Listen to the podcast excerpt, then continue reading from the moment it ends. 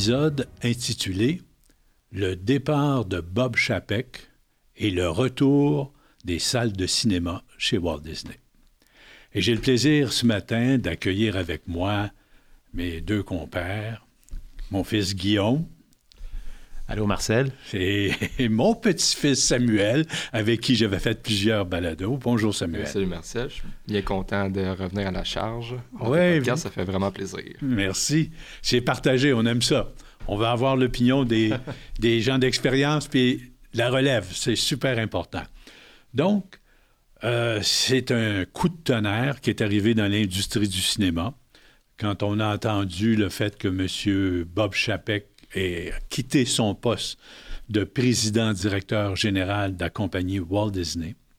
Ça a des impacts majeurs parce que derrière son départ, il y a aussi toute cette tendance et toute cette approche qui est complètement différente versus les salles de cinéma et les plateformes de streaming et la façon de voir ça, de la mise en marché des films. On sait que M. Chapek a hérité de la compagnie Walt Disney sur un plateau d'argent. M. Bob lui a livré quand même quelque chose d'extraordinaire. En 2019, Walt Disney représentait 40% du box-office américain. C'est énorme. Il, contrôlait à peu près tout parce que M. Iger, je crois, Guillaume, il avait fait des rachats. Euh, euh, oui, tout à fait. Il a fait plusieurs euh, achats, acquisitions, dont Fox et toutes leurs franchises, Pixar, Marvel, évidemment Lucasfilm.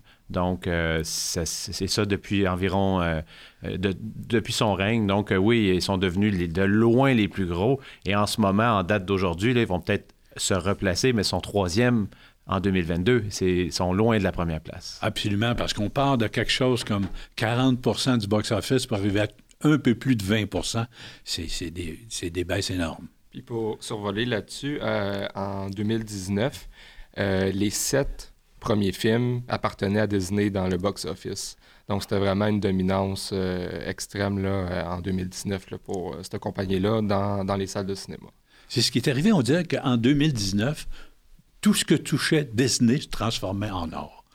Et par la suite, oh, là, les problèmes ont commencé. Là est arrivée la pandémie, évidemment. Au niveau des parcs, euh, ça a refait mal.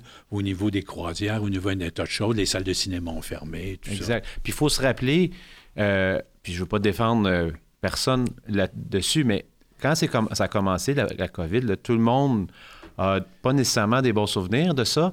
Et on avait euh, un, sentiment commun qui était euh, l'incertitude.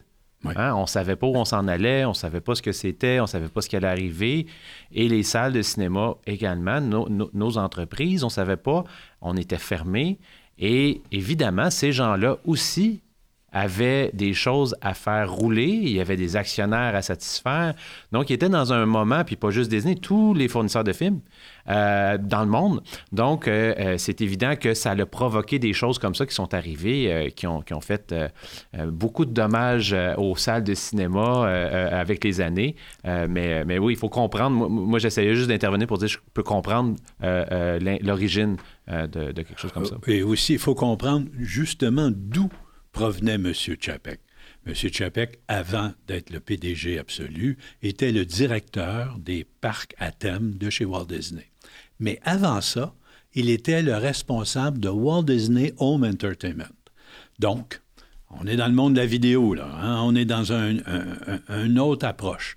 Et eux, ce qu'ils croyaient, ce qu'ils essayaient de mettre de l'avant, un peu à la Netflix, c'est de dire, bon, on sort massivement, euh, on produit beaucoup, et on sort tout le monde tout en même temps, ou à peu près, c'est ça à peu près le rêve absolu.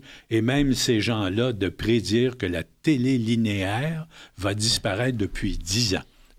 dans dix ans. Donc, la télé linéaire, c'est pour nous la télévision conventionnelle. Pour eux, c'est la dernière décennie qu'on va voir ça. Moi, je suis pas vraiment de cette opinion-là, mais bon, euh, ces gens-là mettent ça de l'avant. Mais ce qui est arrivé, c'est qu'ils ont pris des décisions difficiles, ils ont sorti directement sur leur plateforme. Ils ont investi massivement pour concurrencer leurs autres euh, intervenants, leurs autres plateformes, Netflix, tout ça. Oui, exactement. Et, ils ne sont pas les seuls. Tout le monde a fait ça. Parce que quand on est arrivé au début, les salles sont fermées, c'était presque une obligation. Donc, à un moment donné, il faut comprendre pourquoi l'origine de ça. Et, c'était comme un, Warner Bros. Ils ont fait la même chose, Universal. Ils ont tous ils ont tous essayé de, trouver des revenus ailleurs euh, euh, et, je ne peux pas leur en vouloir du tout. Au contraire, j'aurais fait la même affaire parce que tu pas de salles, sont toutes fermées, des salles. La plupart des pays, et, au Québec un petit peu plus, mais à peu près, puis, aux États-Unis, les grandes villes, là, on n'y pense pas, mais des villes comme New York, des, grands, des grands endroits ont été fermés beaucoup plus longtemps que bien d'autres endroits, et c'est là que l'argent se fait. C'est ça, effectivement. Et la conjoncture a fait que malheureusement, tout est devenu difficile. Ils ont eu des pertes énormes. Et on se rend compte d'une chose, c'est que la, dernière perte trimestrielle de la plateforme streaming, qui était à plus de 1,5 milliard, prouve que c'est excessivement dispendieux de produire des films à répétition et, des séries télé. Hein des séries dérivées de Marvel, de Star Wars. C'est ça qui a fait peur aux investisseurs. Mhm. Et l'action de Disney est tombée de 40% C'est aussi euh, épeurant pour les gens qui investissent là-dedans. C'est la conjoncture d'un peu tout ça qui a fait que le départ est arrivé de M. Chapek. Puis je pense que Disney, on en parle souvent, mais ils ont réussi à survoler sur euh, déjà des produits qui existaient, là, comme Marvel, puis Star Wars, etc ce qui a fait pendant deux ans qu'ils ont pu rattraper le coup en, faisant beaucoup de produits dérivés. Mais là, aujourd'hui, tu arrives, euh, puis c'est difficile d'encore survoler là-dessus puis de créer des nouveaux produits. Fait que euh, je pense qu'il y a un impasse à ce niveau-là, puis c'est là que ça devient complexe à, continuer dans ce modèle-là.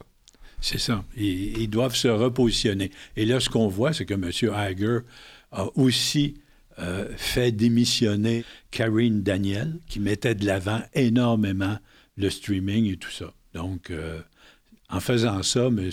Iger prouve qu'il a intérêt de revenir dans les salles de cinéma. Parce que, encore là, la tendance, je disais, soit on sort tout en même temps, ou on dit, oh, on respecte les créateurs. Dans quelle euh, formule vous voulez sortir votre film, de quelle façon, puis d'essayer de rentabiliser au maximum chaque produit.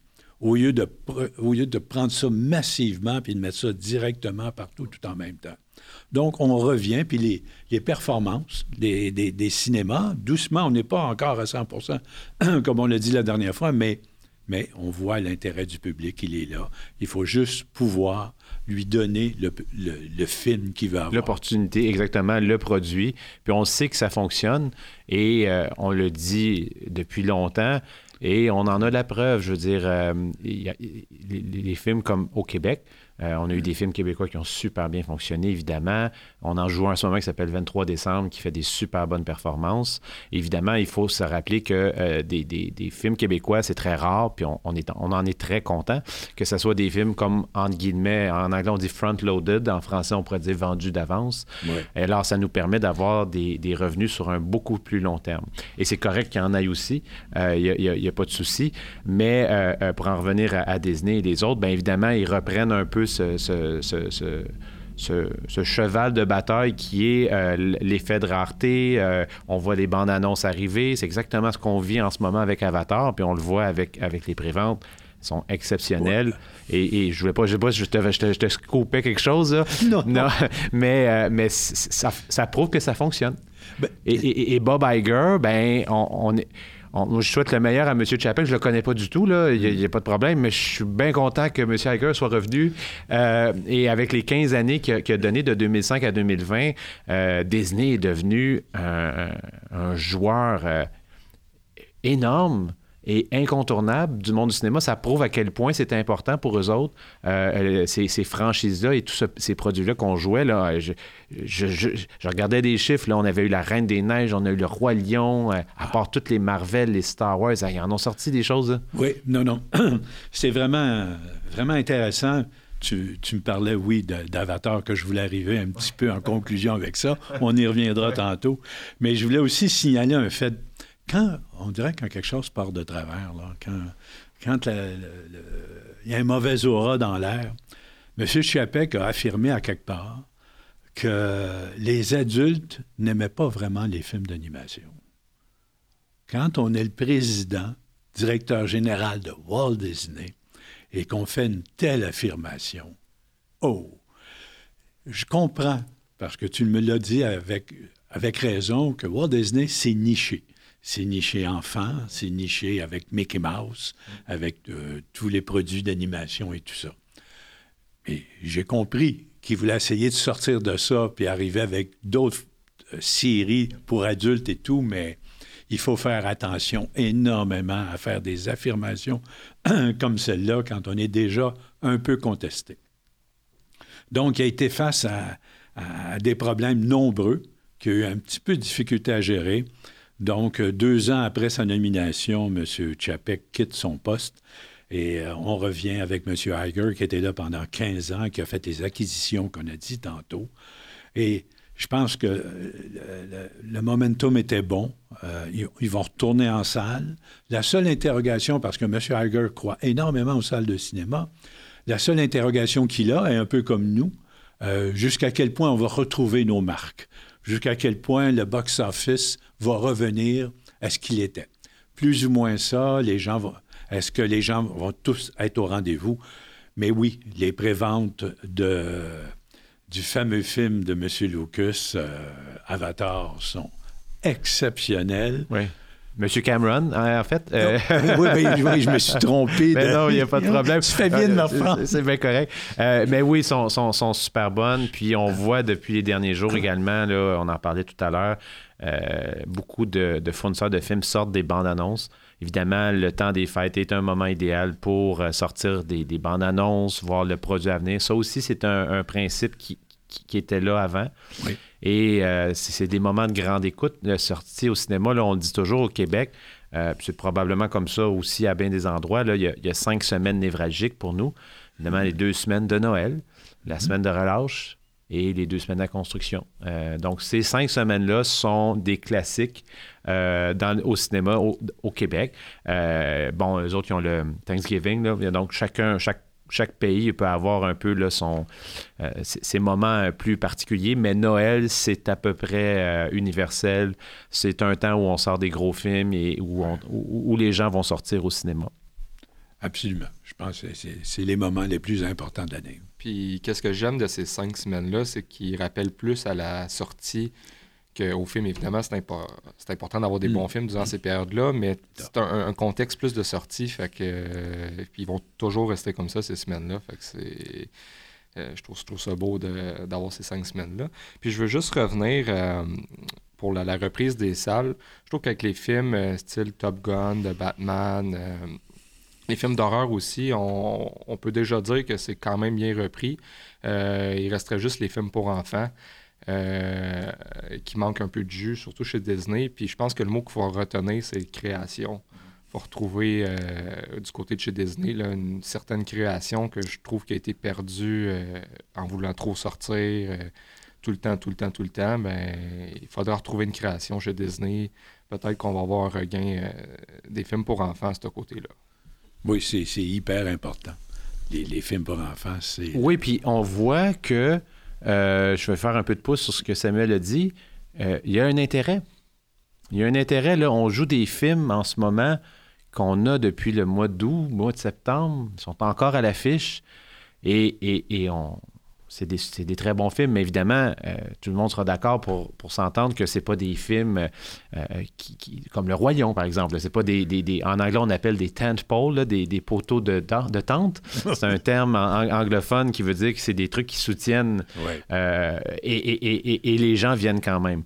Donc, on voit que le public, encore une fois, est disponible, veut aller le voir. Euh, mais c'est sûr et certain que moi, mon avis, c'est que euh, Disney a créé un peu une certaine habitude avec leur plateforme. Hmm. Et est-ce que c'est associé, peut-être les gens associent à ça euh, un contenu? Ben là, évidemment, chacun a son opinion. mais je pense, en tout cas, moi, l'impression que ça me donne, c'est que de, d'avoir les deux. Le, Disney Plus va rester, puis il n'y a pas de problème, mais, mais de, séparer un peu, de remettre en contexte ce qui se fait en theatrical, hein, comme on dit en anglais, ce qui se fait sur Disney Plus en streaming. Euh, il, y a deux, euh, il, y a deux, il y a deux choses. Puis aussi, je ne sais pas si tu voulais en parler, mais il y a d'autres compagnies aussi qui ont fait des annonces importantes récemment. Euh, il y a Amazon qui a mm-hmm. acheté MGM. Euh, qui est un fournisseur de films, un, distributeur également, et a annoncé, là, ça n'a pas été confirmé, j'essayais de vérifier, là, mais euh, c'est des sources très sûres qui allaient sortir euh, en un milliard. L'année prochaine pour sortir environ une douzaine de films. Donc ça, c'est des très gros films. parce qu'Amazon a fait des films dans le cinéma dans le passé, mais c'était beaucoup des films un peu plus de... répertoire. Oui, répertoire. exactement. Et, et, là, semble aller dans une direction qui est, qui est bien différente. Euh, Paramount a également euh, annoncé qu'il allait sortir plus de films que les années précédentes. Il y allait plus, et tout ça en salle de cinéma, bien évidemment. Là. Euh, Paramount l'a fait. Warner Bros. aussi également. Alors, puis, on a vu récemment que Village Roadshow avait signé avec Sony. Donc, eux autres aussi mm. vont sortir au cinéma parce que Sony n'a pas eu de stratégie autre que le cinéma. Ils ont fait du pick and choose un peu pour essayer de, de sortir certains films, mais sont toujours restés en salle. Et depuis la pandémie 2022, il y a beaucoup de films de Sony qu'on a joués, euh, ils ont resté avec la, sortie euh, en salle de cinéma. Exactement. Puis, ce que j'ai vu aussi, une des raisons du départ de M. Chapek, c'est que les investisseurs sont euh, inquiets parce qu'on annonce une récession aux États-Unis. Et si on se souvient bien, en 2008, les premières choses qui ont été coupées, c'était tous les abonnements télé sous toutes les formes. Et en ce moment, ils trouvent que les streaming coûtent cher, coûtent cher à s'abonner, coûtent cher en coût de production. Et avec la récession qui s'annonce, ils sont un peu inquiets. C'est pour ça que je voulais revenir un peu à ce que tu m'avais déjà dit, Guillaume. Euh, la différence entre payer un billet cinéma où on peut quantifier les résultats d'un film comparé à des abonnements mensuels pour des plateformes, quelles qu'elles soient. Et là, c'est beaucoup plus difficile de voir l'impact de la production sur ce nombre d'abonnements-là, pour combien de temps et tout ça. C'est toute euh, euh, une façon de faire qui est différente. Totalement, totalement. Euh, il y a beaucoup d'avantages à un abonnement. Parce qu'évidemment, quand vous avez. Dans la vie, là, au niveau consommation, là, en général, moi, c'est comme ça que je le vois. Il y a toujours un prix avec un produit que vous consommez ou que, que tu consommes. Mais peu importe le prix, tant que l'équilibre entre est-ce que ça vaut ce que je paye est là, ben, tu ne te poseras pas de questions. Puis ça peut être des montants très petits ou des montants, très élevés. Mais quand tu as un équilibre, donc un abonnement, pour moi, je le vois un peu comme ça. Si ton abonnement répond à un, un besoin qui est égal ou plus élevé que le coût que ça te coûte, mais ben, tu ne te re-questionneras pas. Par contre, si l'abonnement ne répond pas à ça et que tu ne l'utilises pas, ou par exemple le produit n'est pas de ton goût, des trucs comme ça, là, tu vas dire écoute, euh, tu vas allumer, tu vas voir ta carte de crédit, tu vas faire ah non, ça, je n'ai pas vraiment de besoin. Et encore plus en récession, évidemment, mm-hmm. parce que ce qu'on va chercher souvent en récession, quand ça nous affecte euh, au niveau personnel, c'est on se fait un budget. Oui. Et on regarde ce qu'on n'a pas de besoin. Et, tu me l'as très bien dit, puis j'ai trouvé que c'était une des phrases qui était la plus euh, révélatrice pour le cinéma. C'est que le cinéma, c'est rare qu'on mette ça dans un budget. C'est impulsif. On peut mettre un budget divertissement sorti, mais c'est large en titi, ça. Ouais. Et comme a dit Samuel, tu disais que tu étais content de voir qu'il y avait une certaine impulsion euh, de la clientèle les cinq semaines qu'on a parlé, puis c'est vrai. Il y, a, beaucoup de films que les gens vont attendre, puis c'est bien correct comme ça. Mais ça, ça fait, un, mon sens, un mouvement où, ce que oui, tu as des fans qui vont aller voir ces films-là, puis ils sont très attendus, mais oups, on parle. On parle du film, on va parler à la radio, on va parler un peu partout. Et ça, ça crée une. Ah, ben là, tu dis, bah, ben, ça fait longtemps que j'ai pas été au cinéma, puis pouf. C'est ça, c'est de repartir la roue. Euh, c'est ça. Oui, Samuel. Dans dans le contexte des abonnements, quand tu peux arriver dans une récession, c'est que tu restes pas en sortie euh, quand tu es abonné euh, à une certaine plateforme, tandis que ben, au cinéma, euh, veux, veux pas, tu as besoin de sortir une fois de temps en temps, même si, euh, même si ton budget est plus, plus bas, il faut, faut que tu changes les idées, il faut sortir, tandis que la plateforme, c'est difficile de, de t'amener ça dans une période comme ça. Exactement, tu as raison, c'est une bonne analyse. Et c'est pour ça, souvent, qu'en temps de récession, les salles de cinéma ont relativement été peu impactées parce que la sortie est une sortie impulsive, non budgétée. C'est ça. Et je pense que le nerf de la guerre, là, c'est d'essayer de consolider la chaîne d'approvisionnement. Il faut qu'on trouve euh, des sorties euh, les unes après les autres, que chacun trouve ses dates, qu'on n'ait pas des trous comme on a eu des deux, trois mois là, tranquilles. Quand on, oui. on le dit euh, au dernier podcast, les meilleurs films sont revenus, les dix premiers. Ce qui manque, c'est ce qui est en dessous. Et là, euh, ça sort ailleurs ou ça sort pas du tout, peu importe.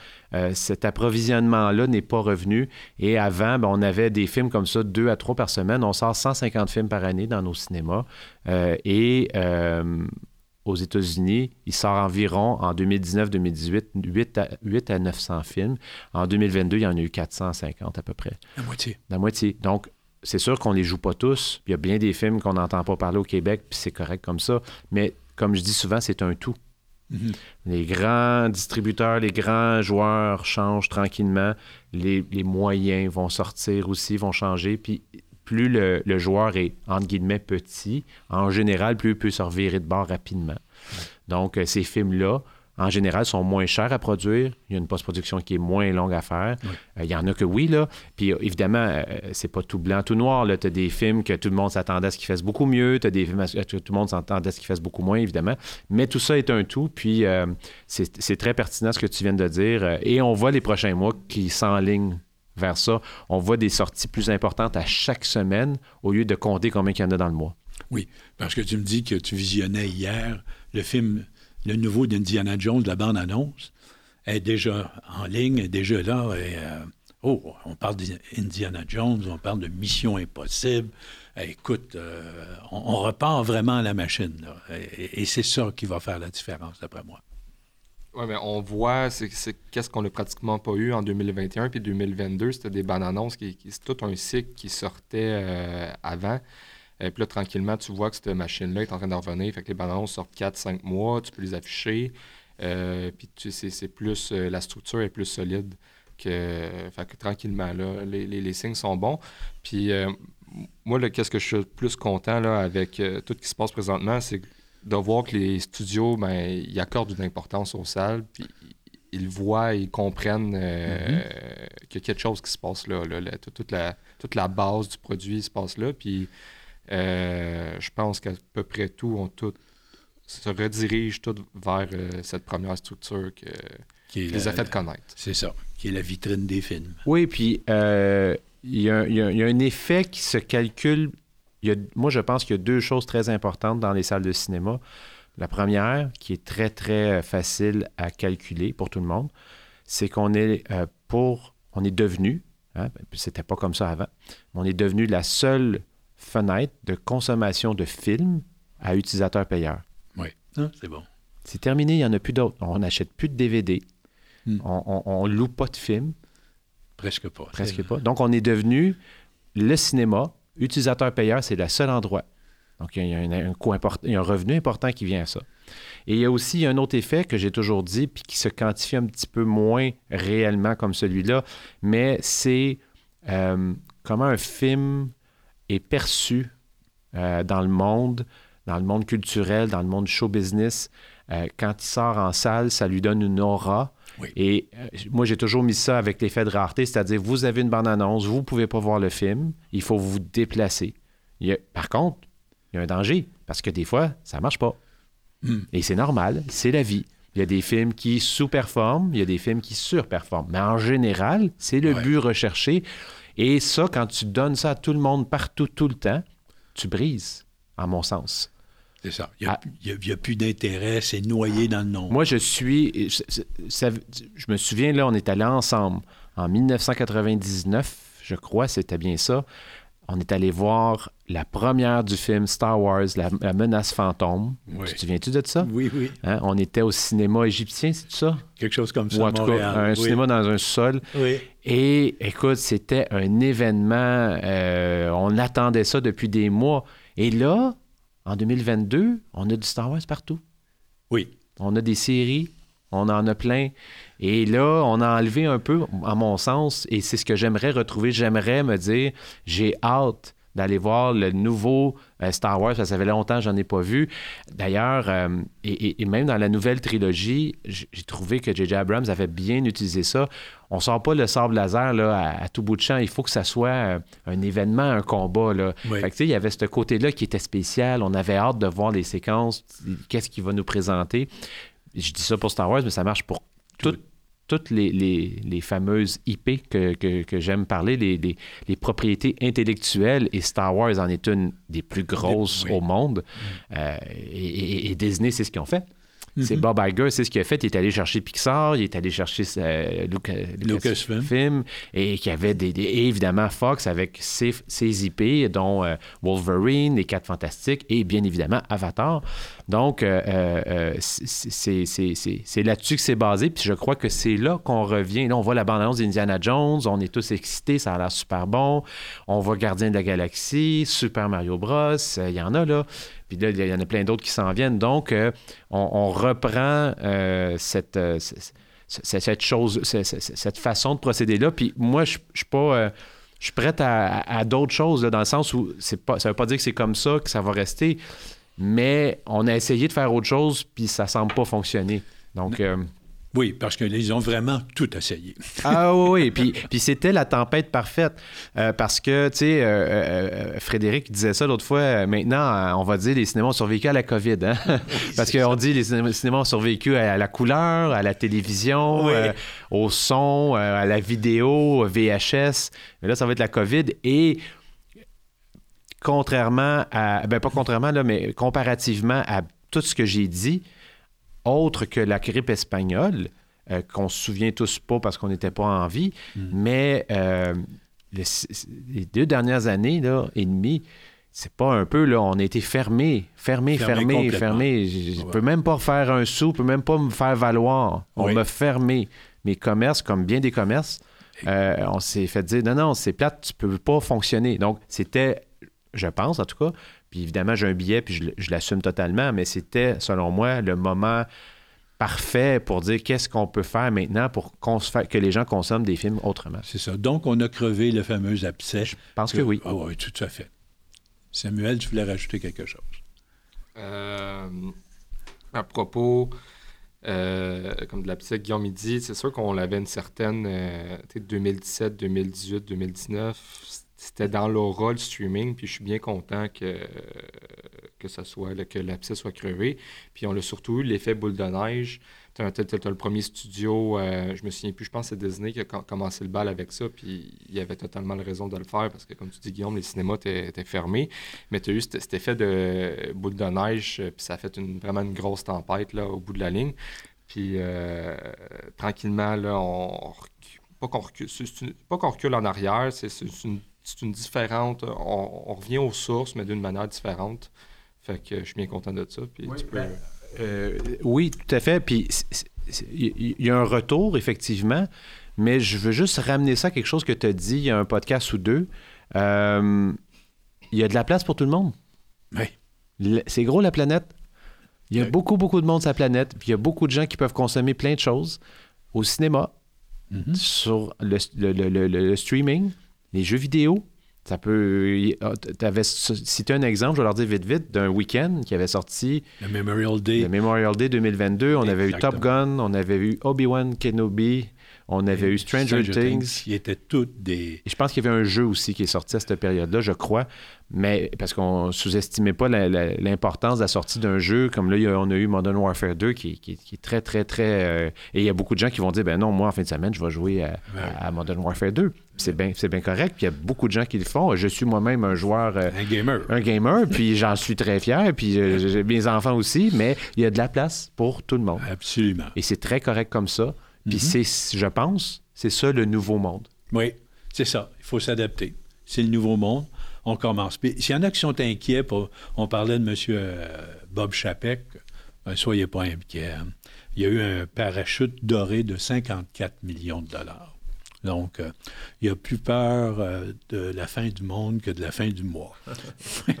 Et, Euh, ben, on- on- on- je- je- comme j'ai dit, je ne connais pas, je souhaite la meilleure des chances. Ouais. Euh, et, et je souhaite en- encore plus la meilleure des, des- des continuations avec M. Iger et son équipe.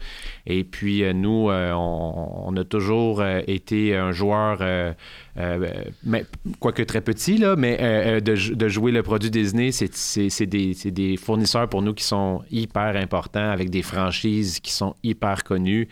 Et euh, d'ailleurs, on, on en joue un dans deux semaines. Euh, ça vous donne une idée, là. C'est vraiment. euh, puis, puis juste, je ne veux pas continuer trop longtemps, mais je trouve ça bien que tu fasses euh, une, une intervention importante là-dessus parce qu'au Québec, on ne le perçoit pas un peu comme ça. Même les gens avec qui j'ai parlé me disaient Ah, j'avais pas vu ça comme ça. Donc, c'est important ce qui est arrivé. Ah Euh, puis, puis encore, ça s'est fait aussi avec Warner Discovery. Ça s'est Oui, fait au mois d'avril. C'est ça? Et Il y a eu un gros changement de garde et euh, David Saslav, je pense que je l'ai déjà dit, qui est le nouveau président de l'entreprise, a dit à maintes reprises que les, pro- les fameux IP, Intellectual Properties, si on veut qu'elles fonctionnent dans notre entreprise, on doit les sortir en salle de cinéma en premier. C'est là que ça commence. Puis si on le fait pas, ça marche pas ailleurs. Exactement. C'était la base. On l'a toujours dit, les salles sont les vitrines des films qui servent à être vendus sur les, Exact. tous les autres diffuseurs. Exact. Ça date pas d'hier, mais c'est encore la vérité. Voilà. Bien, écoutez, un gros merci à tous les deux euh, pour euh, cet bel épisode. Et euh, j'ai une petite surprise pour Samuel parce que je sais maintenant que Samuel a commencé à toucher à la programmation. Et la programmation, c'est le nerf de la guerre des salles de cinéma. Donc, j'aimerais la prochaine balado qu'on puisse le faire encore une fois ensemble et parler d'un peu plus de programmation, euh, de l'implication que ça a, comment vous choisissez vos films, de quelle façon vous pensez les diffuser, c'est quoi les plans de mise en marché, euh, c'est quoi votre diapason de votre clientèle, comment vous voyez ça? Donc, Ouais, ça, ça me fait extrêmement plaisir. Puis c'est surtout, c'est très euh, méconnu. là. C'est un peu comme dans l'ombre. Oui. Mais c'est super important. Fait que ça va être très intéressant de, de tout expliquer ça. Puis de voir euh, ce sujet-là. Parfait, excellent. Bien, merci encore à vous deux. Merci. Et, merci. euh, et pour vous aussi, hein, je le dis, le cinéma, c'est au cinéma.